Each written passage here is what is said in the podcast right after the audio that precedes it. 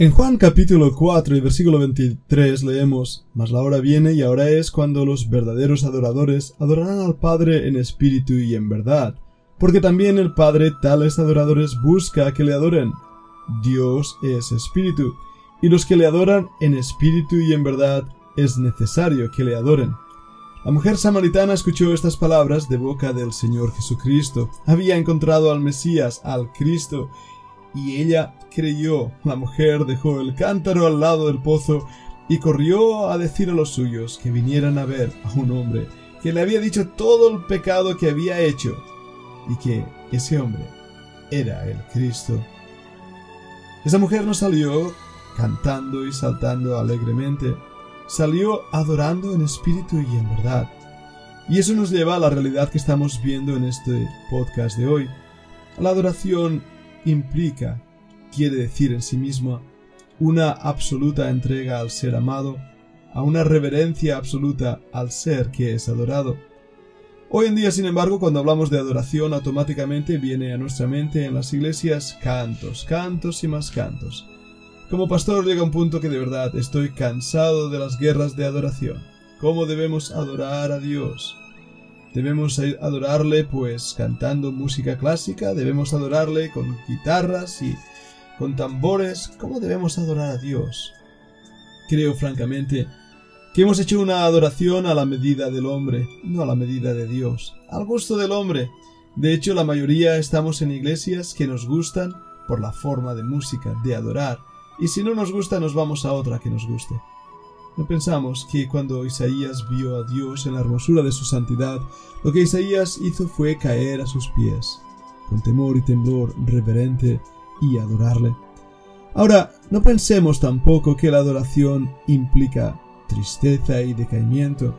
De hecho, en el Magnificat de María, igualmente en el canto de Ana, encontramos esa alegría, el gozo que Cristo produce en el corazón del creyente es mayor que cualquier dificultad o lucha. Pero este gozo no es un gozo irracional, casi como una catarsis producida por droga. El gozo es esa seguridad, el gozo es esa seguridad que produce Dios en nuestro corazón. En el versículo 46 de Lucas 1 leemos entonces María dijo, Engrandece mi alma al Señor y mi espíritu se regocija en Dios mi Salvador. El resultado de la adoración es el gozo. No es las circunstancias y ahí está el gran error que cometemos en pensar que las circunstancias nos dan alegría. Bien decía Nehemías, no os entristezcáis porque el gozo del Señor es vuestra fortaleza. Sin duda alguna, el gozo produce fortaleza y la tristeza abatimiento. La alegría forma parte del adorador. Darnos cuenta que nos sentimos felices, felices por quién tenemos por Señor y Dios en nuestras vidas. Felices porque Él nos sostiene, nos ayuda, no nos deja. Él ha prometido estar con nosotros todos los días hasta el fin del mundo. Él ha abierto un camino nuevo y vivo hasta su mismo trono para orar. Nos ha dado las herramientas que necesitamos para vivir aquí.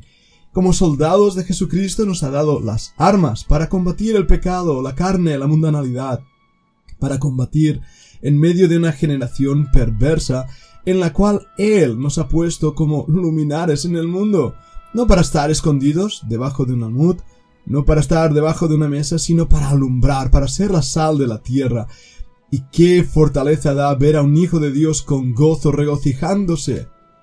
Pero ese regocijo, como bien he dicho, no depende de las circunstancias, no son las situaciones lo que me hacen feliz, sino que tengo al Dios de todo poder, lo que me hace feliz. Escucha un conocido versículo en Habacuc 3, versículo 17. Aunque la higuera no florezca ni en las vides haya frutos, aunque falte el producto del olivo, y los labrados no den mantenimiento, y las ovejas sean quitadas de la majada, y no haya vacas en los corrales, con todo, yo me alegraré en Jehová y me gozaré en el Dios de mi salvación. Jehová, el Señor es mi fortaleza, al cual hace mis pies como de ciervas, y en mis alturas me hace andar. ¿Os dais cuenta? Habacuc menciona esas mismas palabras que María mencionó ahí en su canto. Hay una unión de verdad bíblica entre el Antiguo y el Nuevo Testamento. Nuestro gozo se encuentra en Dios, que es nuestra salvación. Pueden pasar mil cosas a nuestro alrededor, enfermedades, necesidades económicas, pestilencias como las que hemos estado viviendo, pero el gozo, el gozo se reafirma y se afirma en aquel que es nuestro Salvador, que nos ha prometido no un camino fácil, nunca nos prometió eso. ¿Quién dijo que nos prometió? La senda es estrecha, el camino es angosto cuando quieres hacer la voluntad de Dios y seguir en sus pasos. Lo único que nos prometió era un seguro destino, es decir, una llegada a un lugar seguro. Y eso es lo que tenemos que tener la visión, el anhelo y el deseo de adorarle en espíritu y en verdad a pesar de las circunstancias. Creo que el cristianismo contemporáneo se equivoca en enfatizar el sentimiento más que el dador del sentimiento. Es como aquel que se enamora del enamoramiento, aquel que se siente feliz por el regalo, pero olvida a quién se le dio el regalo.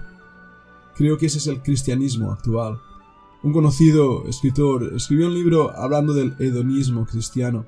Al leer ese libro me di cuenta que lo que enfatizaba este hombre era el gozo que produce el enamorarse de Dios, el gozo que produce el sentirse bien con Dios. Pero la conclusión es, ¿dónde está Dios? Él es el objeto de mi fe, el, el propósito de mi vida. Él es el Dios de mi salvación. No es el gozo el centro, no es el sentimiento el centro. El centro, la alegría es el Dios de mi salvación. María conocía bien esto, Ana también. ¿Pensáis que fue fácil para Ana ser tratada de borracha, ser insultada en el mismo templo de Dios cuando ella estaba buscando sinceramente a Dios?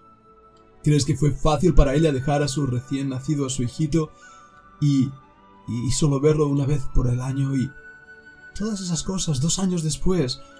hacer ese, esa oración. Había pasado dos años y Dios había tardado tal vez en responder. No, Dios nunca se tarda. ¿Pensáis que fue fácil para María? Las burlas, el reproche de estar embarazada por alguien. Las malas lenguas seguro que corrieron.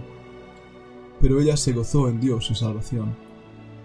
Concluyo pues con este pensamiento que debemos marcar en nuestra alma.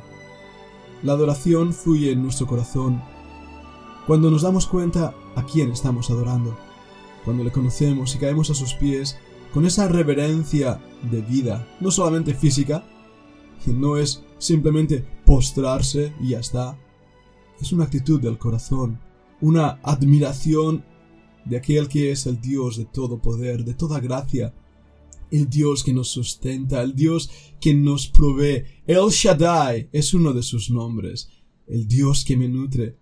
A pesar de las circunstancias, de las dificultades, Dios está a nuestro lado. Así que hoy, hoy nos ha tocado vivir para su gloria.